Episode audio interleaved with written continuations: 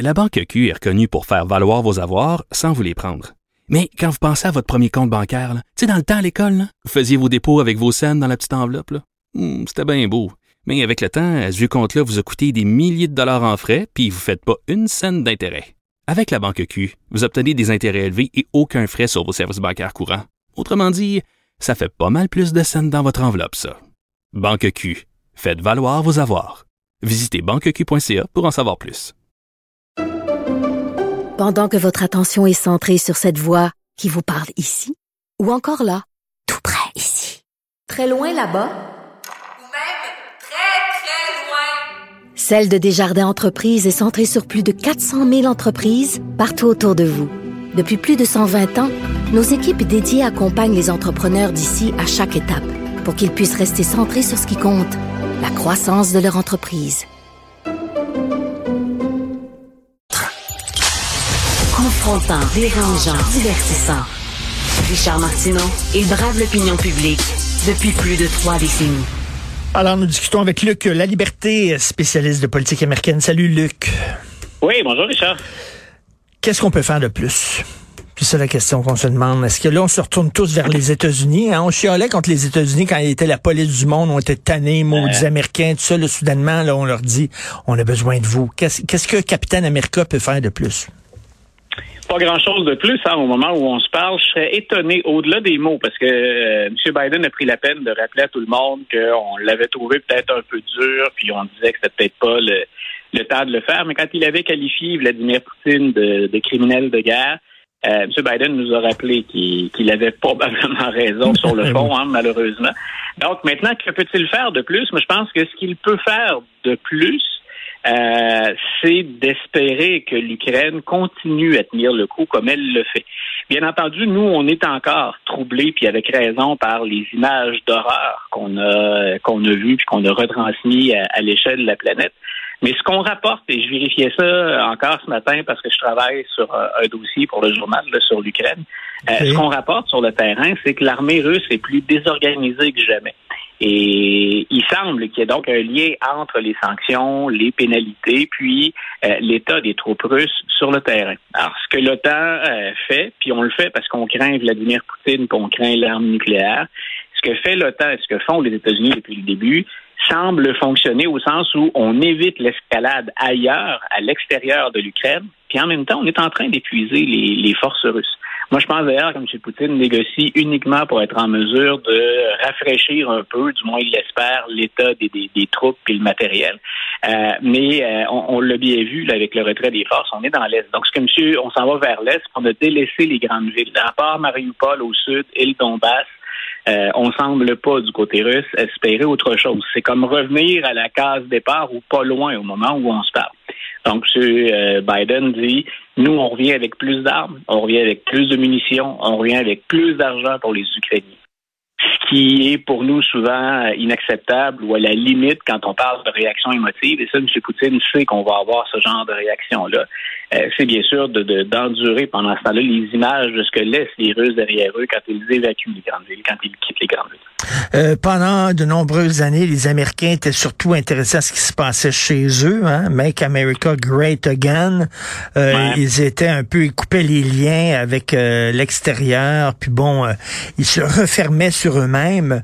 Là, est-ce que tu sens chez les Américains soudainement que ben on n'est pas tout seul, on n'est pas une île, on vit dans dans le monde et soudainement ils s'intéressent de nouveau à ce qui se passe à l'extérieur?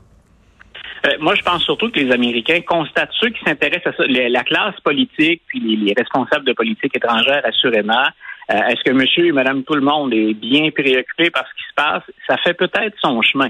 Mais ce qu'on constate, c'est que l'ascension la, très, très rapide de la Chine, le poids que la Chine a maintenant sur la scène internationale, puis les alliés circonstanciels ou durables de, la Chine, on s'aperçoit maintenant que l'ordre mondial qui avait été créé après la Deuxième Guerre mondiale, dans lequel les Américains figuraient avantageusement, euh, on sent le besoin de revoir ces alliances-là puis d'en tester la solidité.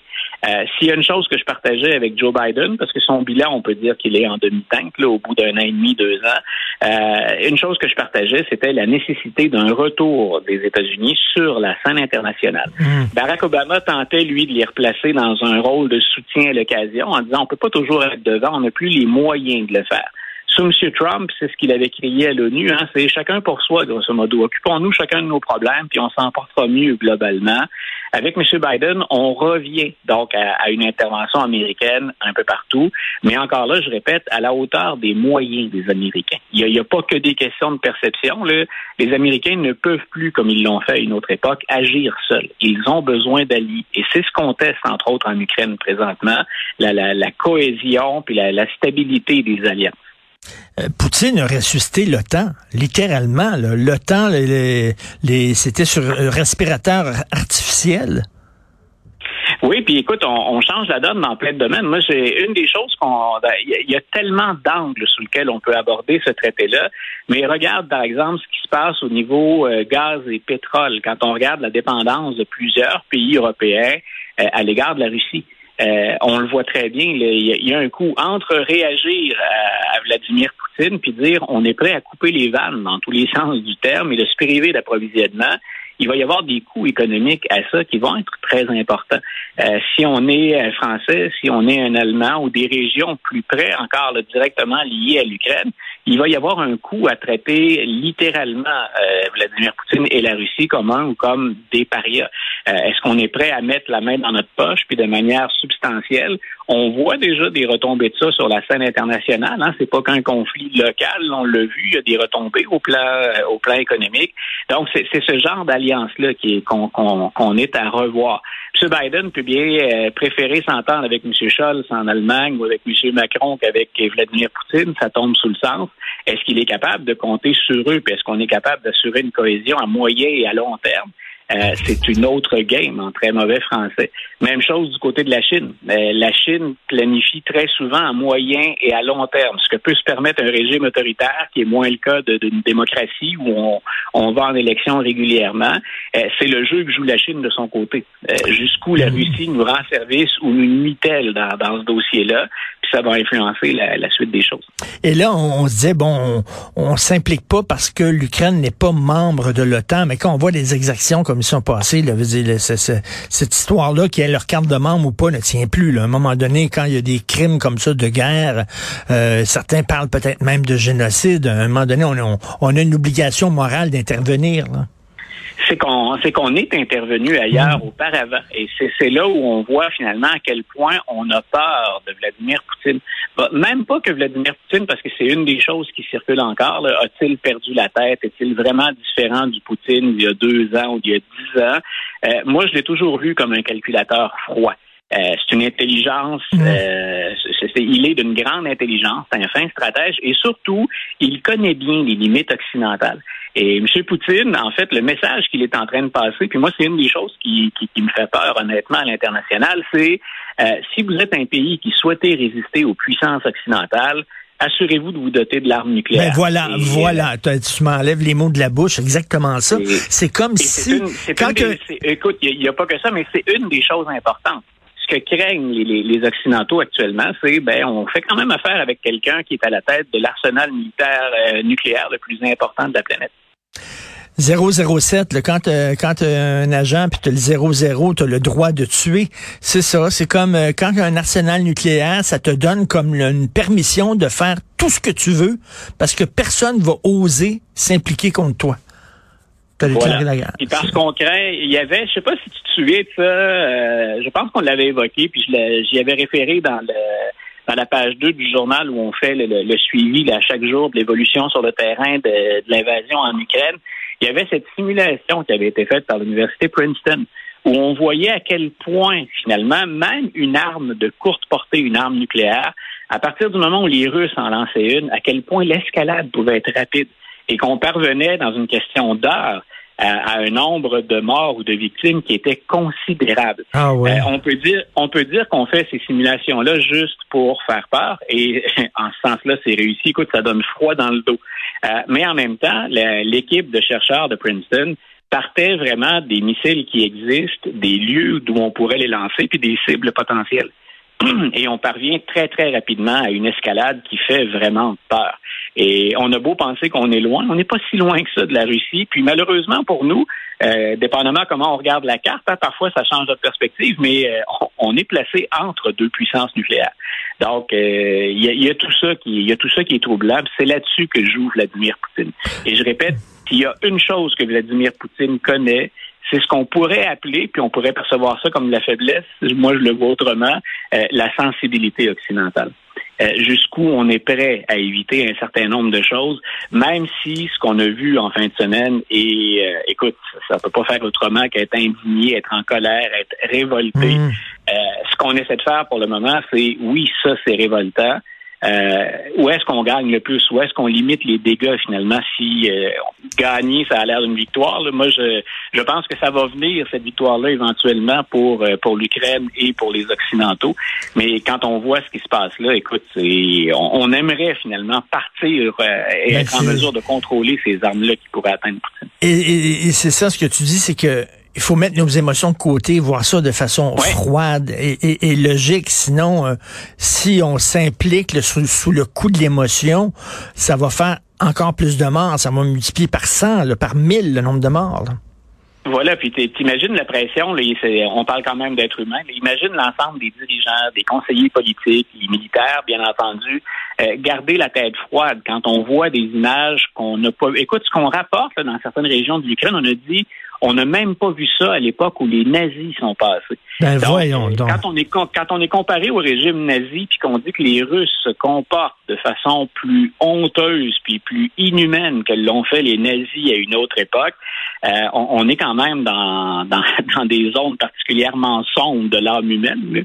Donc euh, c'est difficile de garder la tête froide puis d'essayer de, de prendre un peu de perspective quand on voit ça. C'est profondément humain comme réaction. Et, parlons de politique interne, parce que oui, il faut le dire, ça a un impact sur la politique interne. On l'a vu en France, euh, cette guerre-là aide Macron. Euh, est-ce que cette guerre-là aide Biden ou au contraire euh, prépare le terrain pour un retour de Trump? J'irai pas jusqu'à jusqu'au retour de Trump. On est encore tôt dans le dans le hmm. match pour parler de la présidentielle, mais euh, au moment où on se parle, euh, les démocrates se dirigent vers une défaite aux élections de mi-mandat.